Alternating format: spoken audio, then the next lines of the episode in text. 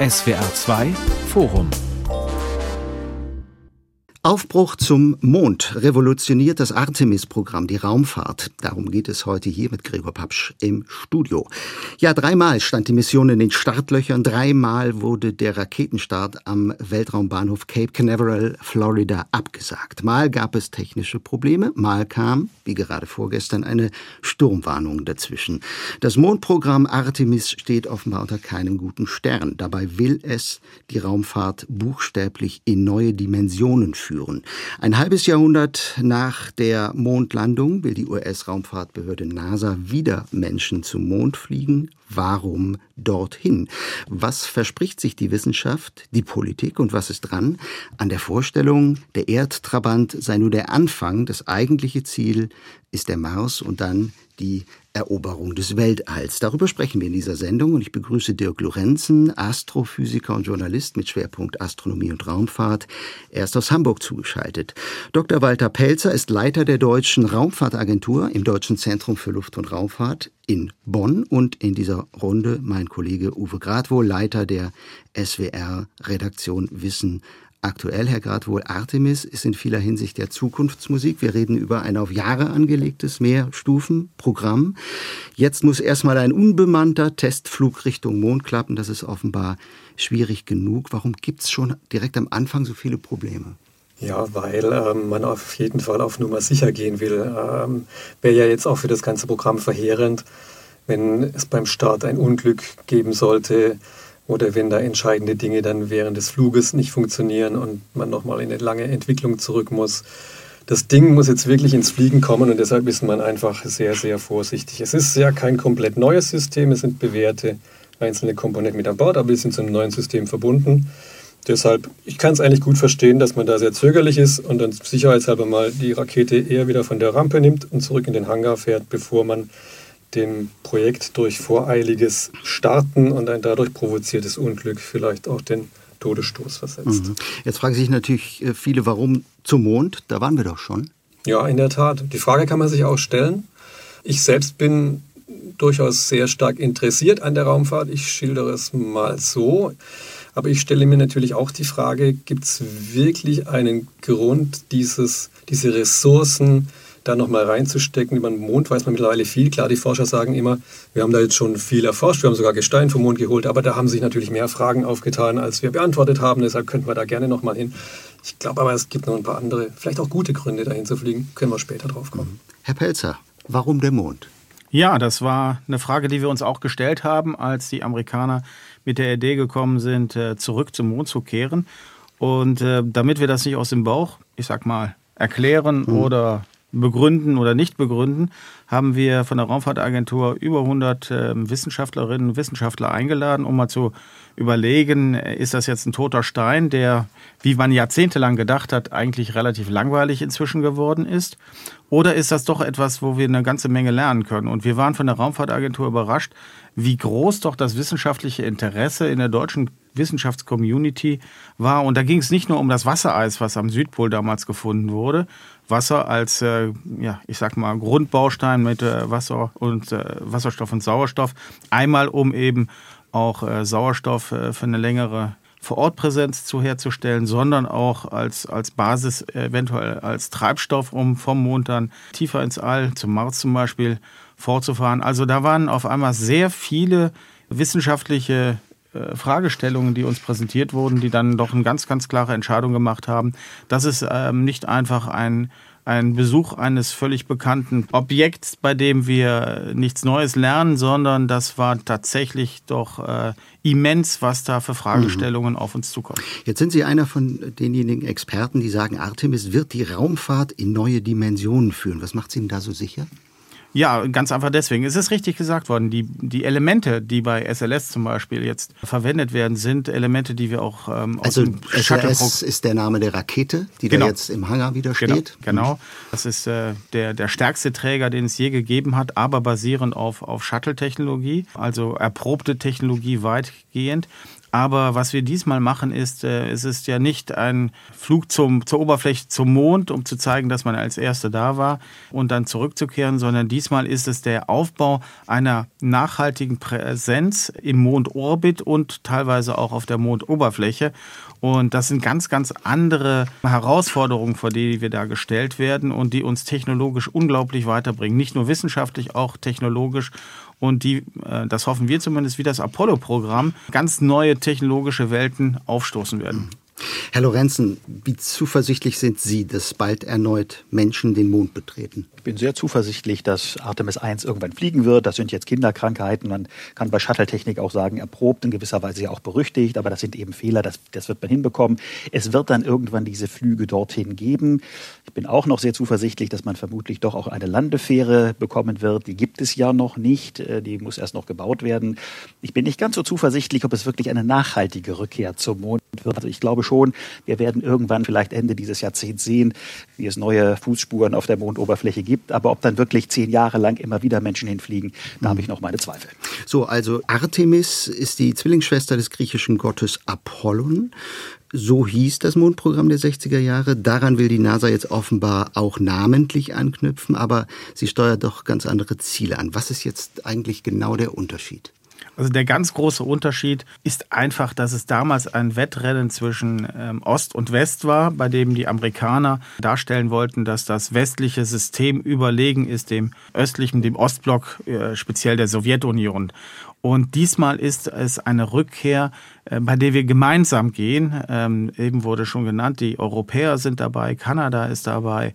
bei den Artemis Accords sind über 20 Länder äh, involviert. Also es ist eine gemeinsame ähm, Reise zum Mond. Und wie gesagt, man reist hin, um zu bleiben. Das heißt äh, nicht, dass wir eine Raumstation aufbauen, die permanent besetzt ist wie die ISS, aber eine Raumstation, die immer wieder im Orbit dann auch mit Astronauten und Astronautinnen, hoffe ich doch, besetzt sein wird. Mhm. Herr Gradwohl, wie klingt das für Sie? Ähm, Man reist zum Mond, um dort zu bleiben. Hm. ja, also die Gemeinsamkeit ist der Punkt, wo ich sofort einhaken muss und sagen muss, Moment, das ist schön geschildert, aber wenn man nur noch mal genau drauf guckt, dann würde ich sagen, ich könnte mir da deutlich mehr Gemeinsamkeit vorstellen. Denn wir haben doch wieder Lager, die sich bilden ähm, Russland, die westlichen Raumfahrtnationen, China hat ja auch ein Programm Richtung Mond. Die sind ja nicht gemeinsam unterwegs. Und bei den Artemis Accords, bei diesen Vertragswerken, die von den Amerikanern angestoßen wurden, ist ja die Sachlage wohl so, dass es da Unterzeichner gibt. Aber da handelt jedes europäische Land dann auch nochmal für sich äh, die Sache aus, ob man das unterzeichnet oder nicht. Deutschland hat das, meine ich, noch nicht unterzeichnet. Frankreich, glaube ich, hat letztens unterzeichnet da ist nicht mal Europa sich dann einig, nicht mal mit, mit europäischer versammelter Weltraumkompetenz gemeinsam dabei in diese Accords reinzugehen. Also das ist eine sehr brüchige Gemeinsamkeit. Und nun Nachhaltigkeit, wenn ich das noch kurz ansprechen soll, da habe ich auch meine Zweifel dran. Ich gehöre ja, wie Sie vielleicht auch zu der Generation, die eben die Apollo-Flüge gerade noch so mit, miterlebt hat. Also ich kann mich noch so ein bisschen daran erinnern. Das war natürlich für einen kleinen Jungen wie mich schon sehr enttäuschend, als es dann plötzlich aufhörte.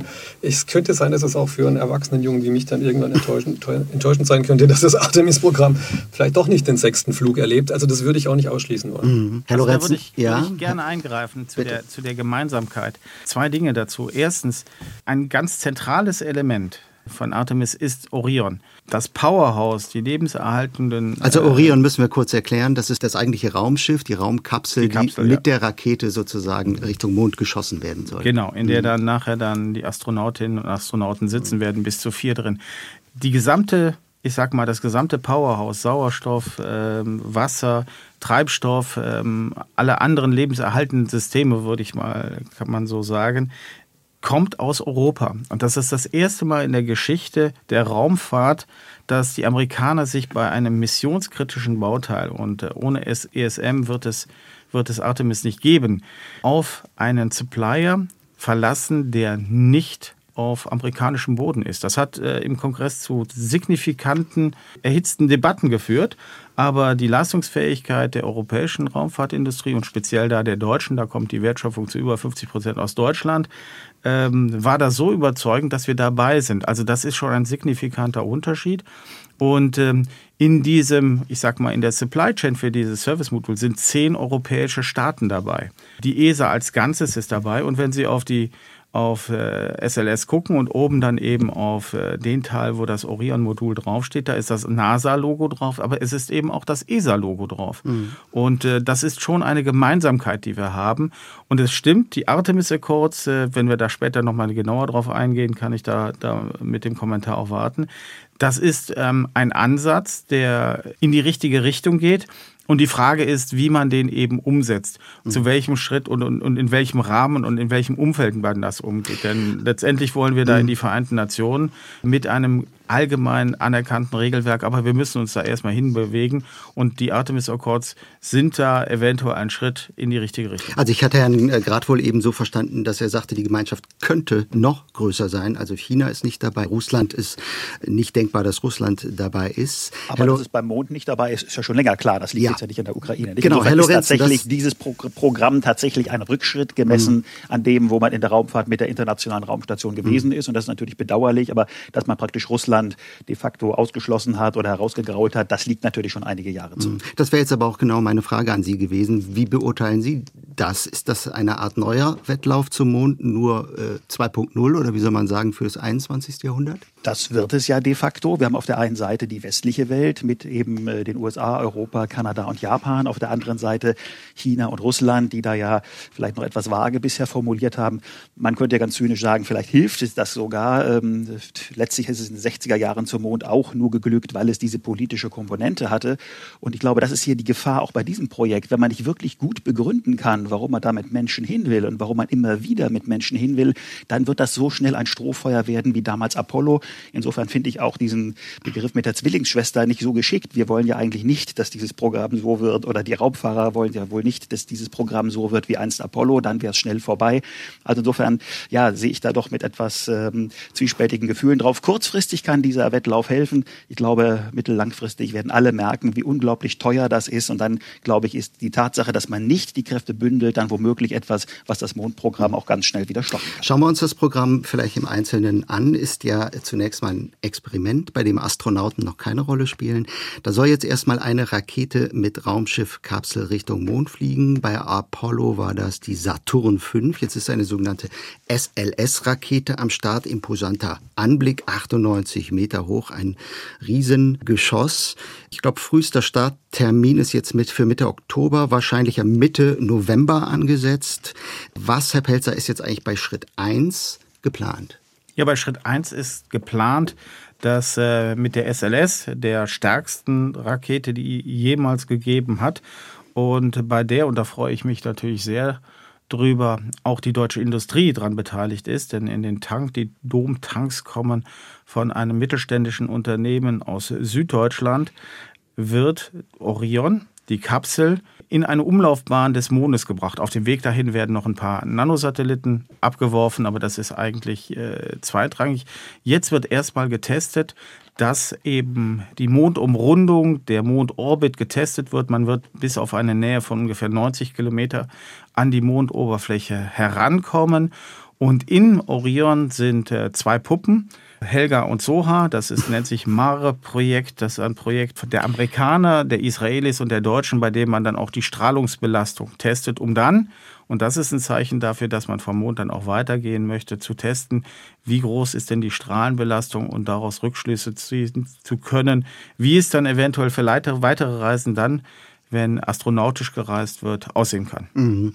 Herr Gradwohl, wie lang wird dieser erste Flug dauern und äh, welche Erkenntnisse könnten dabei jetzt rausspringen, die wir bisher bei den Flügen zum Mond nicht schon hatten? Also es gibt ja zwei Missionsprofile, die da äh, möglich sind. Das eine, das eben über drei Wochen geht und das andere, das bis zu sechs Wochen dauert. Das hängt ein bisschen vom Startzeitpunkt ab, welches Profil man dann da tatsächlich fliegt. Finde ich persönlich ähm, sehr spannend und sehr interessant, dass es eben auch so lange Flüge sind, die ja weit über das hinausgehen, was bei Apollo damals der Fall war und auch was auch bei den Shuttle-Flügen der Fall war. Also sechs Wochen in einem Raumschiff auf einer Umlaufbahn, die dann die Besatzung auch noch weit hinter den Mond führt. Das ist per se eine Herausforderung. Alle Achtung davor. Und ich glaube, es wird auch interessante Bilder geben, denn von da hinten draußen kann man dann wahrscheinlich auch das komplette Mond-Erde-System mal fotografisch in den Blick nehmen. Das könnten dann ikonografische Aufnahmen werden. Wir erinnern uns ja an die Blue Marble, äh, die ersten Bilder auch von der Erde, die man aus der Mondumlaufbahn dann damals schießen konnte, Ende der 60er Jahre. Da kommen wieder Bilder, die auch unser, naja, so unser, unseren visuellen Eindruck von unserer eigenen Heimat mal nochmal ähm, anders prägen werden. Und mhm. das ist natürlich auch ein Aspekt, den man da sehen sollte. Sowas für sowas kann es sich auch lohnen. Okay, Herr Lorenzen, dann soll, glaube ich, frühestens 2024, 2025 Artemis 2 beginnen, dann mit Astronauten an Bord, aber die landen immer noch nicht auf dem Mond. Da soll dann erstmal ein sogenanntes Lunar Gateway, eine Art Weltraumbasis in der Umlaufbahn des Mondes aufgebaut werden. Warum, zu welchem Zweck? Ja, das äh, Orion oder Orion ist ja ein wunderschönes Raumschiff. Es kann eben nicht auf der Oberfläche landen. Das heißt, im Moment sieht man ja so vor, dass man eine Art, ich sag mal salopp, winzige Raumstation hat, die eben um den Mond herumkreist, auf einer sehr speziellen Bahn, die man gerade erstmal ausprobiert, ob die mhm. überhaupt dann praktikabel ist. Und dann wäre praktisch diese Bahn oder diese kleine Raumstation dort das Lunar Gateway, also das äh, Tor, was dann entweder zum Mond führt oder noch weiter hinaus ins All. Das wäre praktisch der Punkt, den man dann anfliegt. Und dann kann man sich eben entscheiden, wenn man eine Landefähre dann irgendwann mal hat, dann könnte man man dann absteigen auf die Mondoberfläche oder womöglich eines Tages dann eben noch weiter hinaus ins All fliegen. Das zeigt aber auch schon die ganze Komplexität dieses äh, äh, Programms, dass man eben jetzt da wieder noch weitere Elemente in der Mondumlaufbahn braucht. Also das alles wird sehr aufwendig, es wird sehr teuer. Man muss immer noch diese Fähre, die Landefähre entwickeln. Die Raumanzüge ganz nebenbei sind auch noch nicht da. Also das ist im Moment alles noch. Ich freue mich auch, dass es endlich losgeht mit Artemis, aber ähm, das ist wirklich noch ein ganz, ganz weiter Weg zu gehen und ich bin sehr gespannt, was da passiert. Und wenn, glaube ich, immer noch offiziell bei der NASA davon gesprochen wird, dass man 2025 Menschen auf der Oberfläche haben möchte, das ist komplett illusorisch. Wir können uns freuen, wenn es irgendwann im Laufe dieses Jahrzehnts noch klappt. Also da müssen wir etliche Jahre, glaube ich, draufschlagen. Herr Pelzer, Dazu wollen Sie bestimmt was sagen. Ich will Sie mal zitieren aus einem Interview mit der Welt, das ich gelesen habe. Da sagen Sie wörtlich, zum Mars zu fliegen, ohne zuvor beim Mond gelernt zu haben, wäre sehr leichtsinnig. Sie reden da überhaupt äh, relativ viel von Flügen zum Mars. Halten Sie das wirklich für in absehbarer Zeit realistisch? Ja, auf jeden Fall. Also ich glaube, die ähm, Forschungs- und die Neugier, die Triebkraft, die äh, nicht nur dem Mars, sondern dem, dem Neuen inne liegt, äh, ist so groß, dass es ähm, passieren wird. Ähm, und wir können uns entscheiden, ob wir dabei sind oder eben auch nicht, wir als Europäer. Und ja, ich glaube, dass äh, es ganz, ganz sinnvoll ist, erstmal am Mond zu und beim Mond zu lernen, genauso wie aus meiner Sicht die internationale Raumstation oder eben Raumstationen im niedrigen Erdorbit notwendig sind. Denn auch da ist es notwendig, erst zu lernen und zu testen, bevor man dann bis zum Mond fliegt und da dann vielleicht äh, in 400.000 Kilometern feststellt, dass irgendetwas nicht so funktioniert wie geplant.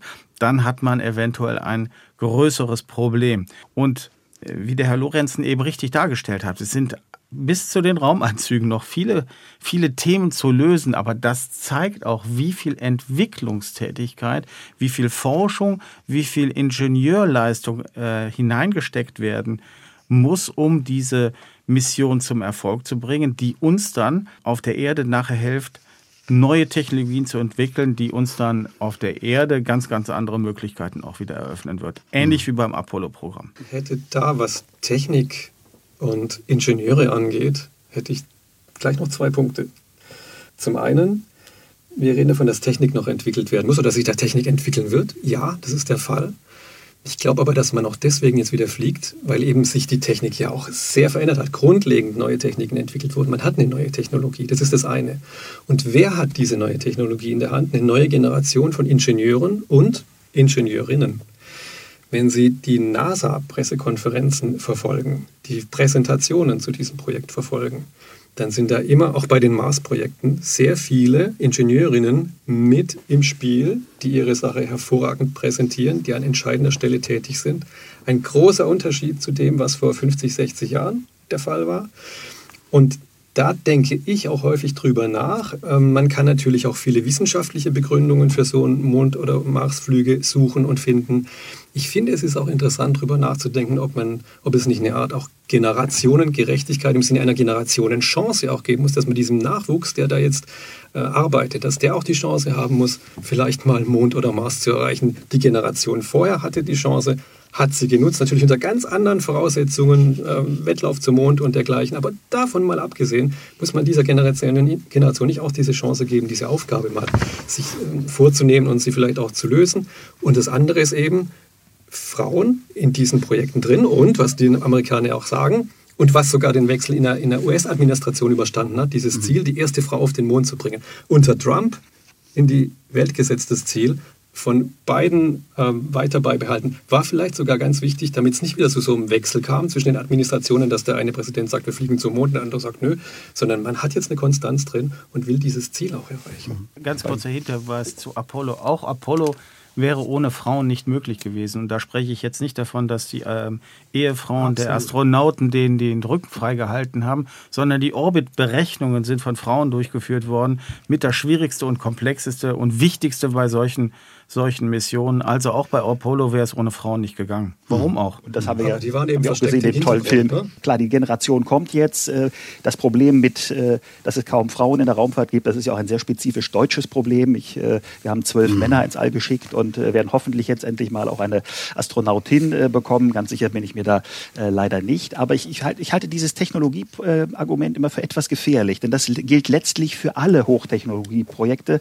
Ich sage jetzt mal salopp, wenn wir beschließen würden, ein Einkaufs Forschungszentrum im Grunde des Marianengrabens zu bauen, bräuchten wir auch ganz viel neue Technik. Also ich glaube, auch damit könnten wir eine, vielleicht eine Generation äh, faszinieren oder wenn wir sagen, wir müssen das Energieproblem lösen, vielleicht gehen dann noch viel mehr Ingenieurinnen und Ingenieure ran. Ich glaube, wir, das ist immer so Vehikel, dass wir sagen, das bringt so hintenrum etwas. Aber ich glaube, im Kern muss man wirklich begründen, warum will man denn wirklich zum Mond, warum will man zum Mars? Und beim Mars gibt es ja zumindest ein ganz klares wissenschaftliches Ziel, wenn man Leben auf dem Mars finden will, und das wird es da ja früher äh, annähernd sicher mal gegeben haben, wenn man das finden will, dann wird man das nie mit Robotern schaffen. Das ist viel zu schwierig, das zu entscheiden. Dann wird man da wirklich mit Forscherinnen und Forschern hin müssen und die müssen in der Tat am Mond üben. Dann sehen wir aber auch schon gleich bei der Argumentation für den Mond, ja, der ist dann eigentlich eben wirklich nur das Testbett, der Sandkasten zum Üben, um zum Mars zu kommen. Aber der Mars ist dann wirklich aber eigentlich dann auch nur für ein, zwei Flüge, dass man mhm. da mal forscht. Wer dorthin ziehen will, der Mars ist ein schrecklicher Ort ja eigentlich. Da ist äh, dauerhaftes Leben äh, nicht wirklich möglich. Mhm. So, warum fliegen wir zum Mond? Warum fliegen wir zum Mars? Möglicherweise irgendeines Tagesmal hat jetzt Herr Lorenzen auch noch mal gefragt. Ich will gleich mal einen Exkurs machen. Wir haben im, hier im Forum vor einem Jahr schon mal über das Thema Raumfahrt gesprochen. Das war damals der Anlass, dass einige Superreiche wie Elon Musk, Jeff Bezos und Richard Branson ins All geflogen sind. Weltraumtourismus war das Stichwort und wir haben doch einige Hörermails äh, bekommen, die meinten, wie kann man in Zeiten von Klimawandel und Energieknappheit über milliardenschwere Raumfahrtexperimente sprechen, deren Ausgang ja völlig ungewiss ist. Kann man, Herr Pelzer, darf man? Ihre Antwort? Das ist eine absolut gute und nachvollziehbare Frage. Und das ist das, was ich äh, in, in unserer Raumfahrt-Community auch, ähm, auch meinen Mitarbeiterinnen und Mitarbeitern immer wieder gegenüberstelle, dass wir vermitteln müssen, dass Raumfahrt ein elementares äh, Element unserer heutigen Industriegesellschaft ist, dass unser heutiges Leben ohne Raumfahrt nicht möglich ist, dass die Energiewende ohne Raumfahrt nicht möglich ist. Der Wechsel von fossilen Brennstoffen zu erneuerbaren Energien, von zentraler Energieversorgung zu dezentraler Energieversorgung ist ohne Raumfahrt nicht möglich.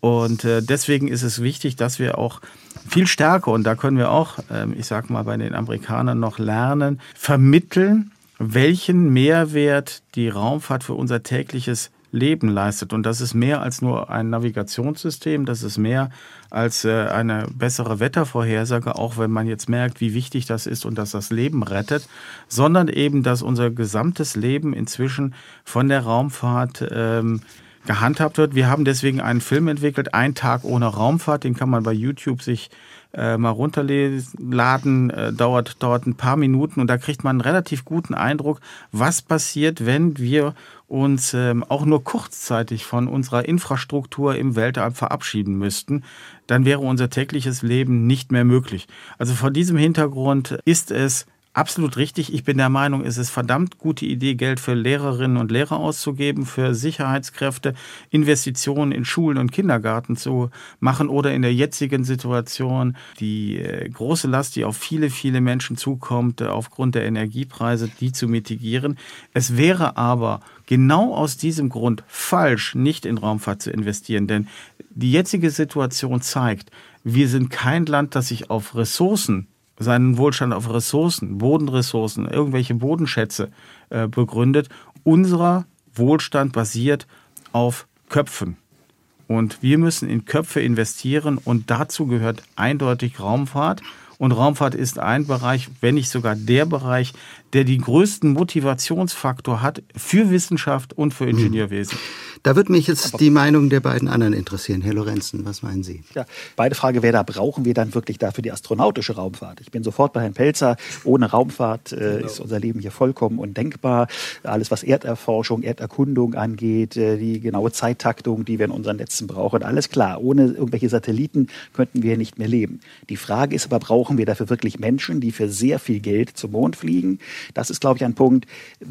Bei Apollo bin ich sofort dabei. Das hat damals die Leute begeistert begeistert. Es sind ganze Generationen von Ingenieurinnen und Ingenieure, die nachher was ganz anderes gemacht haben als Raumfahrt, sind aber durch Apollo tatsächlich irgendwie in dieses mathematisch-technische Feld gekommen. Ich bin mir nicht ganz sicher, aber womöglich gibt es da ja gerade so einen gewissen Wechsel auch in der gesellschaftlichen Ansicht, dass wir einfach etwas genauer gucken, ist das wirklich nötig oder nicht. Und ich glaube, es sind heute sehr viele Ingenieurinnen und Ingenieure zu motivieren, um unsere Energieprobleme zu lösen und etwas. Und, und da fürchte ich, dass die astronautische Raumfahrt sogar kontraproduktiv sein kann, weil die plötzlich letztlich für die gesamte Raumfahrt gehalten wird und die ist sehr, sehr teuer und deren Sinnhaftigkeit ist, da ist es zumindest äh, von persönlichen Einschätzungen abhängig. Bei der äh, automatischen Raumfahrt mit, mit Satelliten und Robotern ist klar, die, die brauchen wir zwingend. Insofern sehe ich sogar in der astronautischen Raumfahrt hier eine Gefahr, dass man die Raumfahrt insgesamt damit beschädigen könnte. Diese astronautische Raumfahrt, ich sehe das ähnlich, die kann man natürlich kritisch sehen und die hat ja auch ein gewisses Rückschlagpotenzial. Also wenn da was schief geht, dann ist halt, dann ist richtig ähm, eine Schwierigkeit da. Dann hat man ein paar Jahre, in denen man vielleicht komplett ein Programm neu aufstellen muss. Und die robotische Raumfahrt, die bietet ja auch so viele schöne Chancen. Man fliegt jetzt auch zum Mars und versucht dort die Proben bereitzulegen, die man dann zur Erde zurückholt, weil man hier dann die äh, Sachen viel besser untersuchen kann in irdischen Labors. Und ich glaube, dass in dieser robotischen Technik gerade auch für eine junge Generation eine große Herausforderung steckt. Und ich würde auch nicht die Raumfahrt an und für sich als so großen Motivator sehen. Wenn ich so mit jüngeren Leuten im Gespräch bin, dann merke ich, dass die sich natürlich aus ihrer multimedialen äh, Umspülung heraus, die sie so haben, auch daraus sehr stark motivieren lassen, in Informatik und Technik zu gehen. Mhm. Dass auch Biotechnologie gerade für junge Frauen äh, ein ganz tolles, ganz toller Bereich ist, so im überlappenden Bereich hin zur Medizin. Da steckt auch eine große Motivationswirkung. Und deshalb möchte ich auch bezweifeln, dass es die, allein die Raumfahrt ist, die die äh, jungen Leute dahin bringt, sondern die astronautische Raumfahrt hat da eher ein Risikopotenzial, das zu, dazu führen kann, wenn richtig was schief geht, dass das dann auch komplett aus dem Spiel ist in Sachen Motivation. Also astronautische Raumfahrt oder nicht, ich will trotzdem noch ein anderes Stichwort einbringen, weil, ganz einfach, weil ich weiß, äh, dass es unsere Hörerinnen und Hörer brennend interessiert, gerade auch die jüngere Generation übrigens. Wir leben ja schon seit hm, Jahren, Jahrzehnten eine Art Wildwest-Mentalität im erdnahen Weltraum. Da kann man vor lauter, und das ist das Stichwort Weltraumschrott, kaum noch laufen bzw. fliegen. Müsste man da, Herr Pelzer, nicht erstmal aufräumen, bevor man buchstäblich höher hinaus will? Also auf jeden Fall muss man äh, sozusagen im Weltraum aufräumen. Eben fiel Und das äh, Stichwort der Nachhaltigkeit. Ganz, ganz genau. Wobei Nachhaltigkeit nicht, nicht äh, im, im Sinne der wirklichen Klar. Nachhaltigkeit bei mir gemeint war. Mhm. Also der ist speziell im Deutschen ist da eine, ich sag mal, eine Verständnisverengung erfolgt bei dem Begriff Nachhaltigkeit, den ich da nicht mit äh, mittragen will. Aber ich komme nochmal zurück auf die astronautische Raumfahrt. Da würde ich schon ähm, ich nach, ich kann nachvollziehen, dass äh, es äh, eine Sympathie gerade für die robotische Exploration gibt, ganz einfach vor dem Hintergrund des Kosten-Nutzen-Effektes. Da bin ich komplett bei Ihnen. Wenn es darum geht, Begeisterung zu schaffen, wenn es darum geht, Menschen darauf aufmerksam zu machen, wie zerbrechlich unsere Erde ist, dann glaube ich, werden Sie kaum bessere Botschafter finden als Astronauten und Astronautinnen die Begeisterung, die die vermitteln, die Faszination, die Menschen, die wirklich auf unserer Erde mit einer entsprechenden Abstand geschaut haben, die die vermitteln, auch die Überzeugungskraft, die hinter deren Berichten steht, ähm, möchte ich nicht ich sag mal, monetär quantifizieren.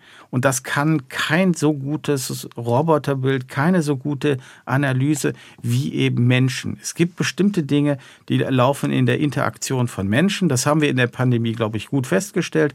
Standardprozesse, auch bei mir in der Organisation, laufen remote fast besser. Wenn es um schlecht strukturierte Probleme, wenn es um Schwierigkeiten, um Kreativität geht, dann müssen die Menschen zusammenkommen. Da muss man am Tisch sitzen und miteinander reden. Und so ist das auch in der Raumfahrt. Es gibt für beide Bereiche Tätigkeitsfelder. Äh, viele, viele Bereiche werden einfach sinnvoll robotisch gemacht, aber es gibt bestimmte Bereiche, da ist der Mensch nicht ersetzbar und es gibt einen großen Bereich, bei dem immer stärker Mensch-Maschine Zusammenarbeit den Weg nach vorne bringt. Mhm. Damit sind wir dann auch beim, beim äh, Weltraumschrott. Hier haben wir eine Aufgabe vor uns. Ähm, ähnlich wie bei den Meeren hat man immer wieder was sozusagen in den Orbit geschmissen und äh, der muss jetzt sauber gemacht werden, denn sonst ist in einigen Jahrzehnten ähm, eventuell die Raumfahrt, so wie wir sie kennen, nicht mehr möglich. Und äh, das ist eine der wichtigsten Aufgaben, vor der wir stehen. Und die Bundesregierung hat ja auch im Rahmen ihrer Präsidentschaft bei der äh, Europäischen Union während der eigenen Präsidentschaft das Thema Space Traffic Management, das eben auch Raumfahrtschrott äh, inkludiert, aufs Tableau gebracht, ähm, als primäres Thema platziert. Und auch die jetzige Bundesregierung hat speziell das Thema ähm, Space Debris, also Weltraumschrott, als anzugehende prim primäres Thema äh, tituliert. Mhm. SWR 2 Forum, da geht es hier heute um das US-amerikanische Raumfahrtprogramm Artemis, das 53 Jahre nach der Premiere einmal mehr den Mond ansteuert. Äh, Walter Pelzer ist bei uns, der Leiter der Deutschen Raumfahrtagentur.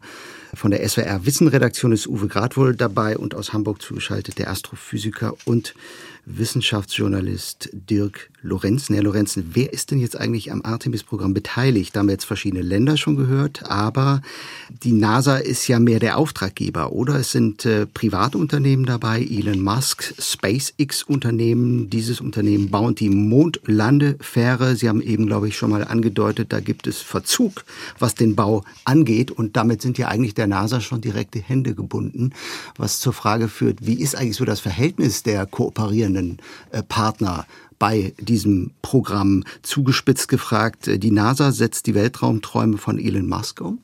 Nein, das äh, würde ich jetzt so nicht sagen. Also ich glaube, äh, bei Elon Musk gucken manche, glaube ich, ein bisschen zu euphorisch drauf. Ich weiß, das finden dann viele die schön, wenn man Elon Musk ein bisschen kritisch sieht, aber man muss ihn auch an dem messen, was er sagt und was er dann wirklich tut. Das dauert auch bei Elon Musk sehr lange. Also auch Elon Musk hat sieben Jahre gebraucht, um seine Crew Dragon Kapsel endlich von der phänomenalen Präsentation äh, so weit zu haben, dass sie wirklich zur Raumstation fliegen konnte. Raumfahrt dauert eben und klar, es gibt jetzt äh, da private Ausschreibungen. Es gab da ein bisschen Ärger auch mit Jeff Bezos, der am Anfang auch die Mondlandefähre bauen wollte. Nun gibt es noch eine zweite, die in Auftrag gegeben wurde. Aber das dauert eben. Interessant, glaube ich, wird es wirklich dann äh, und vielleicht sogar unschön interessant, wenn eben Elon Musk tatsächlich diese Landefähre da fertig bekommen sollte auf irgendwie einer Weiterentwicklung seiner neuen Starship-Rakete dort. Wenn das dann erstmal funktioniert, dann fürchte ich, könnte man auch sehr schnell fragen, warum wird dann eigentlich noch das bisherige System gebraucht mit äh, der Orion-Kapsel? Also womöglich äh, könnte man dann ja auch gleich mit der vermeintlichen Landefähre direkt hinfliegen, wenn sie entsprechend ausgestattet wäre. Aber auch das ist alles noch so lange im Bau. Auch Elon Musk hat sehr gerne schnell mal was getwittert und die Animation ist ganz schnell aufgebaut.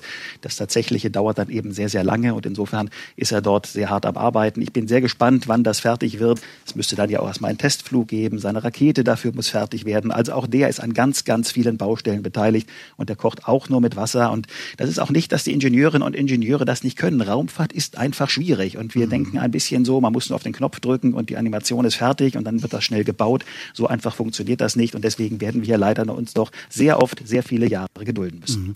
Also bei mir kommt das als Laie natürlich schon so ein bisschen an, als sei die Raumfahrt letztendlich längst ein Privatunternehmen, bei dem die NASA zwar als Auftraggeber irgendwie noch mitspielt, aber ohne die Zulieferer geht doch eigentlich kaum mehr was, oder Herr Gradwohl? Also ich glaube, man muss da schon mal drüber reden, ja. Die amerikanische Raumfahrtindustrie, also sei es jetzt Blue Origin von Jeff Bezos oder Elon Musk mit SpaceX, die verdienen ja im Moment schon auch Geld mit der NASA, mit deren Aufträgen. Und es ist ja auch die Absicht, diesen Sektor zunächst mal aufzubauen, indem man ihm eben auch auf, Aufträge mitsamt Geld überträgt. Aber das soll sich ja dann irgendwann von selbst tragen, sowohl im Erdorbit als auch auf dem Mond. Und da hätte ich eben ein großes Fragezeichen, ob die Mondfahrt sich für Unternehmen lohnt, ob man da wirklich einen wirtschaftlichen Nutzen draus ziehen kann. Und da, da sehe ich auch so einen Knackpunkt. Also wenn da das Interesse von Seiten der Privatunternehmen dann doch erlahmt in den kommenden Jahren, weil es da vielleicht eben kein Geld mehr von der NASA gibt, weil da die Gelder mal auch wieder knapper werden für bemannte Raumfahrt und es sich nicht abzeichnet, dass man da wirklich ein Geschäft rausstricken kann, dass es ein Geschäftsmodell gibt, dann wäre das für mich so ein Punkt, wo ich dann sagen würde, ja, dann kommt auch das Artemis-Programm doch an sein Ende. Mhm. Stichwort, Herr Pelzer, kommerzielle Raumfahrt. Wie stehen äh, Sie dazu? New Space heißt es, glaube ich, oder? Ja, New Space und kommerzielle Raumfahrt sind zwei ähm, ich sag mal, die haben eine Schnittmenge, sind aber mhm. nicht identisch. Okay. Ähm, die Kommerzialisierung der Raumfahrt schreitet voran und die Diskussion, die wir gerade hatten, ist der Mond überhaupt ein, ein Platz, an dem eine Kommerzialisierung der Raumfahrt stattfinden kann? Ist das etwas, bei dem private Investoren tatsächlich ähm, langfristig investieren und erfolgreich investieren können? Das ist ja eine Diskussion, die man vor 20 Jahren auch im, im Low Earth Orbit, also jetzt auf der Ebene der, der ISS hatte. Und hier erfolgt jetzt eindeutig die Kommerzialisierung. Die ISS wird noch ungefähr bis 2030 betrieben werden. Aktuell gibt es drei Konzepte, äh, private Konzepte, die ähm, eine Nachfolge, eine überlappende Nachfolge zur ISS aufzubauen, um dann eben kommerziell betrieben eine Raumstation zur Verfügung zu stellen, die dann nicht mehr eben im, von, der, von der NASA oder von der ESA oder äh, von wem auch immer äh, sozusagen betrieben wird, sondern von einer, von einer privaten Initiative, bei der man sich dann einmietet. Und äh, das Gleiche hat äh, die NASA erfolgreich eben schon im Launcher-Bereich getan. Da übrigens hat äh, Elon Musk äh, sehr, sehr, sehr stark von dem Know-how der NASA profitiert. Ich glaube, er wäre bei weitem nicht so weit, wenn er nicht die Möglichkeit gehabt hätte, breit und mhm. sehr umfassend auf das NASA-Know-how und auch deren Patente zurückgreifen zu können. Damit möchte ich nicht in äh, Frage stellen, was er alles und seine, seine Mannschaft alles erreicht hat. Aber das ist, glaube ich, ein ganz, ganz wichtiger Punkt. Mhm. Hinsichtlich der Kommerzialisierung erfolgt die Kommerzialisierung jetzt schon im Low Earth Orbit.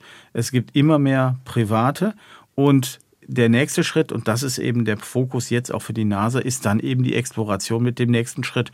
Und da wird eine Kommerzialisierung, die dann zu einem späteren Zeitpunkt dann auch auf dem Mond erfolgen soll, auch vorbereitet. Angefangen erstmal mit einem Kommunikations- und Navigationssystem. So, wann wird denn die nächste Mondlandung passieren? Was glauben Sie denn, Herr Lorenzen? Wann wird es denn jetzt soweit sein? Ich glaube, das ist dann Artemis 3. Ich also, wäre dann die erste Landung, ist dann noch nicht, es kommt dann ja hoffentlich Artemis 4, wo dann äh, vielleicht dann ja auch ein, ein, Mensch aus Europa mit dabei ist. Also 2028 würde ich sagen, freue ich mich sehr, wenn wir dann Artemis 3 auf dem Mondboden sehen. Ich fürchte, es kann auch noch länger dauern. Mhm. Was hat eigentlich Europa davon, wenn es der NASA zu einem Prestigeerfolg jetzt in der Raumfahrt verhilft mit äh, Artemis? Werden dann wenigstens Astronauten auch aus Europa oder gar eine deutsche Astronautin auf dem Mond landen? Also wir verhelfen nicht der NASA zu einem Prestigeerfolg.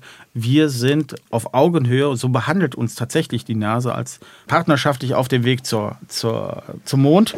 Und das wird ein gemeinsamer Erfolg werden. Wir sind gemeinsam auf dem ähm, Weg zum Mond. Das heißt ja auch We are going. Und ähm, vor dem Hintergrund wird das auch ein Erfolg für uns sein. Und wir werden dabei sein. Es ist jetzt schon klar, dass wir drei Sitze für das sogenannte Gateway, das ist eben sozusagen die kleine Raumstation um den Mond haben. Und es ist auch klar, das hatte äh, Senator Nelson, also der Administrator der NASA, gesagt, dass Europäer auf die Mondoberfläche kommen werden. Also insofern ist das nicht die Frage ob, sondern nur die Frage wann.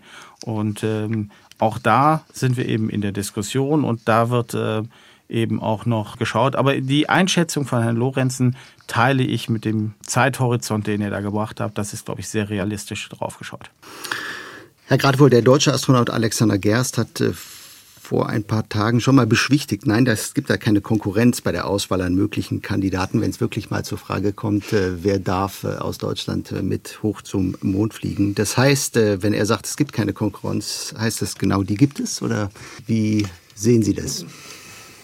Also wenn ich, wenn ich mich jetzt in so einen Astronauten reinzudenken versuche, würde ich sagen, na, ein bisschen Konkurrenzgefühl hat man schon. Aber ich würde es mal in eine andere Richtung wenden mhm. wollen. Ja, ich glaube, die, jetzt bin ich ein bisschen gemein, ich glaube, der Alexander Gerst, der Matthias Maurer müssen sich da keine Gedanken machen wegen Konkurrenz unter ihnen.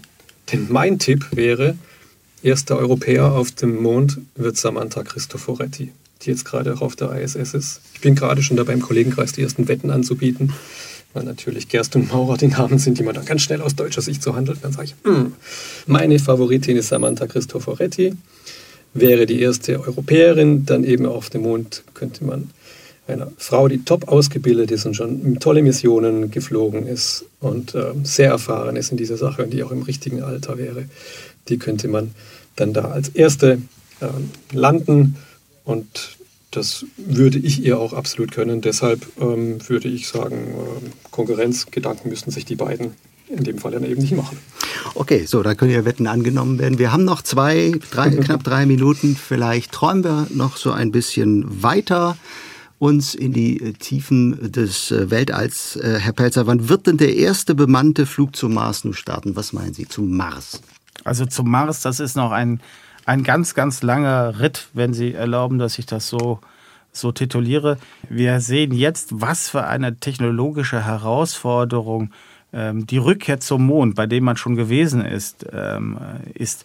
Eine Reise zum Mars stellt uns nochmal vor ganz andere Herausforderungen. Wir haben eben über das Projekt Mare vom DLR gesprochen bei dem eben auch Untersuchungen zur Strahlenbelastung gemacht werden. Da gibt es noch ganz andere Herausforderungen.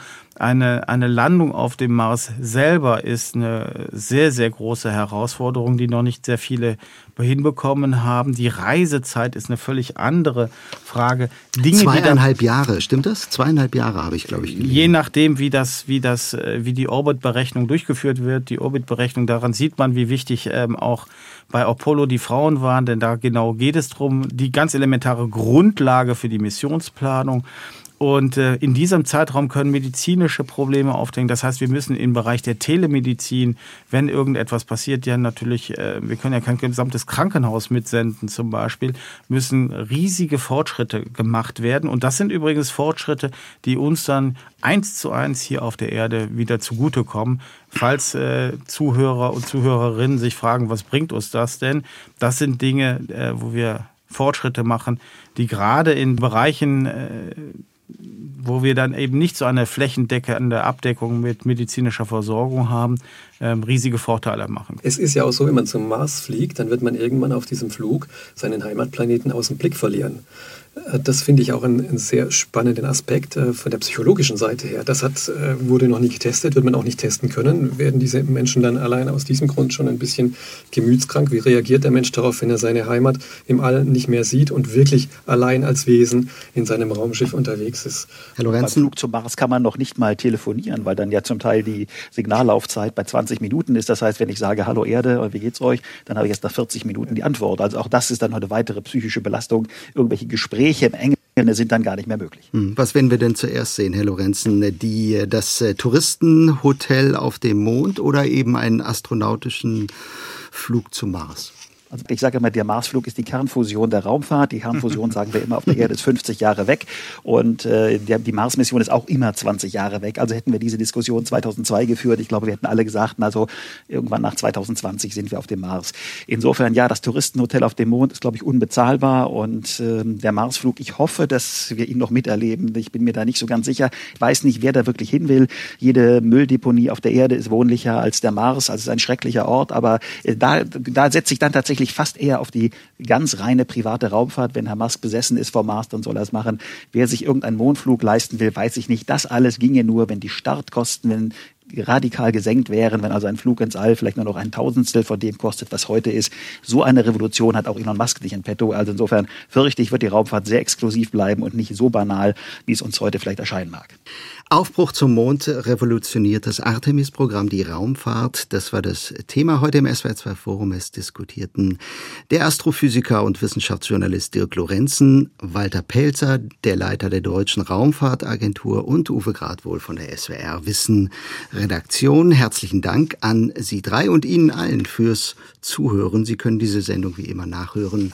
Überall dort, wo es Podcasts gibt, abonnieren Sie unseren Podcast, das SWR2 Forum wir freuen uns. Mein Name ist Gregor Papsch. Ihnen einen schönen Abend.